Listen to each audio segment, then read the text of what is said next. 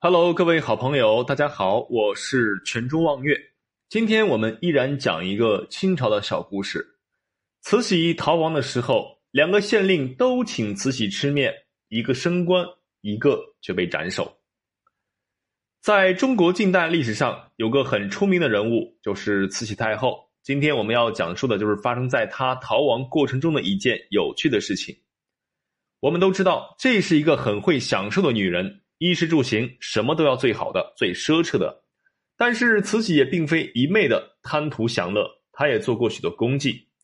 慈禧一生经历了四个皇帝，从一个普通妃子，最后变成了大清王朝的掌权人。慈禧垂帘听政的时候，很有自己的主张。清末时期，慈禧已经掌握着大部分的权力，是清末时期真正的掌权人。慈禧打压过很多反叛者，间接的维护了和平。但是后来，他为了自己的生命和一己私欲，一味的退让，出卖国家用来保全自己，甚至在八国联军侵入的时候逃走了。这位太后本来差一点就自杀了，然后被太监李莲英拦住了，就开始了他的逃亡生涯。离北京越来越远，他也越来越安全。到了西安的时候，就开始怀怀念在皇宫里衣食无忧的日子。他先来到了徐沟县，这里的县令姓徐。很穷，没有什么东西可以用来招待他。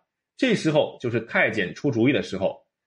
李莲英让徐用当地的特产来招待太后，不仅能让太后高兴，还证明他很穷。姓徐的县令很慌张，不知道这样做行不行，但是还是冒险试了试，做了一碗面条。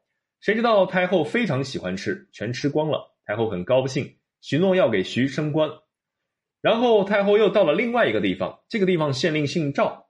太监给赵县令出了一样的主意，让他去用特产来招待太后。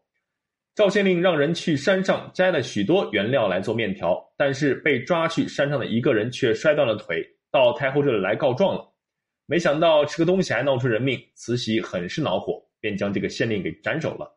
两位县令都用特产招待太后，但是待遇却大不相同。这件事儿告诉我们，凡事儿不要耍小聪明。